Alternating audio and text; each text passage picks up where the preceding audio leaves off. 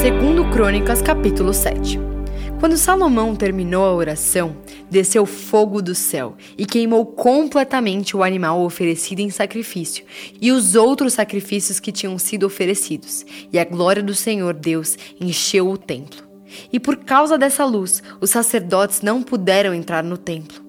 Ao verem o fogo descer e a glória do Senhor encher o templo, todos os israelitas que estavam ali no pátio se ajoelharam e encostaram o rosto no chão.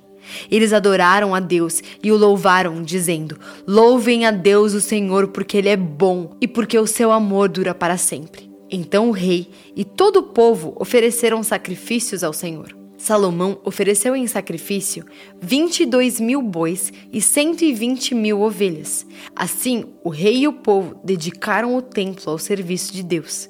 Os sacerdotes estavam nos seus lugares e os levitas também, com os instrumentos de música sagrada que o rei Davi tinha feito para eles tocarem, acompanhando o cântico: O seu amor é eterno. Era assim que eles executavam os cânticos de louvor feitos por Davi. Todos os israelitas ficaram de pé, enquanto os sacerdotes que estavam em frente dos levitas tocavam as trombetas. Salomão dedicou também ao serviço de Deus a parte central do pátio, que ficava em frente do templo. Ali ele apresentou as ofertas que foram completamente queimadas e a gordura dos animais que haviam sido oferecidas nas ofertas de paz. Salomão fez isso porque o altar de bronze para os sacrifícios que eram completamente queimados, para as ofertas de cereais e para a gordura das ofertas de paz. Depois, Salomão e todo o povo de Israel comemoraram durante sete dias a festa de dedicação do altar. Estava ali uma enorme multidão, pessoas que tinham vindo do país inteiro, desde a subida de Amate, no norte, até a fronteira do Egito, no sul. No dia seguinte, começaram a comemorar a festa das barracas, que também durou uma semana. E no dia seguinte fizeram uma grande festa de encerramento. No outro dia, o dia 23 do sétimo mês, o rei mandou o povo para casa. Todos foram embora felizes e alegres por causa de todas as coisas boas que o Senhor Deus tinha dado a Davi, a Salomão e ao seu povo de Israel. Assim, Salomão acabou de construir o templo e o palácio real. Todos os seus planos para a construção do templo e do palácio deram certo. Então o Senhor Deus apareceu de noite a Salomão e disse: eu ouvi a sua oração e escolhi este templo para ser lugar onde serão oferecidos os sacrifícios. Quando eu fechar o céu e não deixar que chova, ou ordenar aos gafanhotos que destruam as colheitas, ou mandar uma peste atacar o povo, então, se o meu povo, que pertence somente a mim, se arrepender, e abandonar os seus pecados e orar a mim, e eu os ouvirei do céu. Perdoarei os seus pecados e farei o país progredir de novo.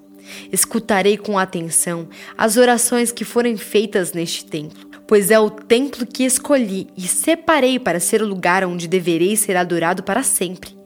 Eu tomarei conta dele e sempre o protegerei. E se você, Salomão, me servir fielmente como fez Davi, o seu pai, e se obedecer às minhas leis e ordens, e fizer tudo o que eu mandar, então eu firmarei o seu poder como rei, cumprindo assim a aliança que fiz com Davi, quando lhe disse que Israel sempre seria governado pelos descendentes dele. Mas, se você e o seu povo deixarem de me seguir, se desobedecerem às leis e aos mandamentos que lhes dei, e se adorarem e servirem outros deuses, então eu os arrancarei da terra que lhes dei. E também abandonarei este templo, que separei para ser o lugar onde devo ser adorado. Aí todos os povos vão desprezar e zombar do templo, que agora é tão glorioso Todos os que passarem por perto dele ficarão chocados e perguntarão: por que foi que Deus fez isto com esta terra e com este templo? E a resposta será: foi porque os israelitas abandonaram o Senhor seu Deus, que tirou do Egito os antepassados deles. Eles seguiram outros deuses e os adoraram e os serviram. Foi por isso que o Senhor fez com que toda essa desgraça caísse sobre eles. Malaquias capítulo 4 O Senhor Todo-Poderoso diz: Está chegando o dia em que todos os orgulhosos e todos os maus serão queimados como a palha queimada na fogueira. Naquele dia, eles queimarão e serão completamente destruídos. Mas, para vocês que me temem, a minha salvação brilhará como o sol trazendo vida nos seus raios. Vocês saltarão de alegria como bezerros que saem saltando do curral. Naquele dia que estou preparando, vocês pisarão os maus como se eles fossem o pó da rua. Lembrem da lei do meu servo Moisés, de todos os mandamentos e ensinamentos que eu dei a ele no Monte Sinai, para todo o povo de Israel obedecer. Mas antes que chegue aquele grande e terrível dia, eu, o Senhor, lhes enviarei o profeta Elias. Ele fará com que os pais e os filhos façam as pazes para que eu não venha castigar o país e destruí-lo completamente. João capítulo 9, versículo 24. Então os líderes judeus chamaram pela segunda vez o homem que tinha sido cego e disseram: Jure por Deus que você vai dizer a verdade. Nós sabemos que esse homem é pecador. Ele respondeu: Se ele é pecador, eu não sei. De uma coisa eu sei: eu era cego e agora vejo. O que foi que ele fez a você? Como curou você da cegueira? Tornaram a perguntar. O homem respondeu: Eu já disse, e vocês não acreditaram.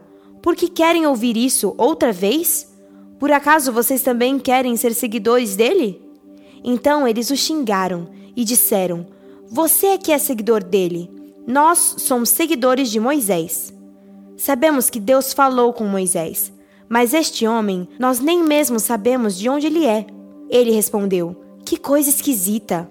Vocês não sabem de onde ele é, mas ele me curou. Sabemos que Deus não atende pecadores, mas ele atende os que o respeitam e fazem a sua vontade. Desde que o mundo existe, nunca se ouviu dizer que alguém tivesse curado um cego de nascença. Se esse homem não fosse enviado por Deus, não teria podido fazer nada. Eles disseram: Você nasceu cheio de pecado e é você que quer nos ensinar? E o expulsaram da sinagoga. Jesus ficou sabendo que tinham expulsado o homem da sinagoga. Foi procurá-lo. Quando o encontrou, perguntou: Você crê no filho do homem? Ele respondeu: Senhor, quem é o filho do homem para que eu creia nele? Jesus disse: você já ouviu. É ele que está falando com você. Eu creio, Senhor, disse o homem, e se ajoelhou diante dele. Então Jesus afirmou: Eu vim a este mundo para julgar as pessoas, a fim de que os cegos vejam e que fiquem cegos os que veem. Alguns fariseus que estavam com ele ouviram isso e perguntaram: Será que isso quer dizer que nós também somos cegos? Se vocês fossem cegos, não teriam culpa. Respondeu Jesus. Mas como dizem que podem ver, então continuam tendo culpa.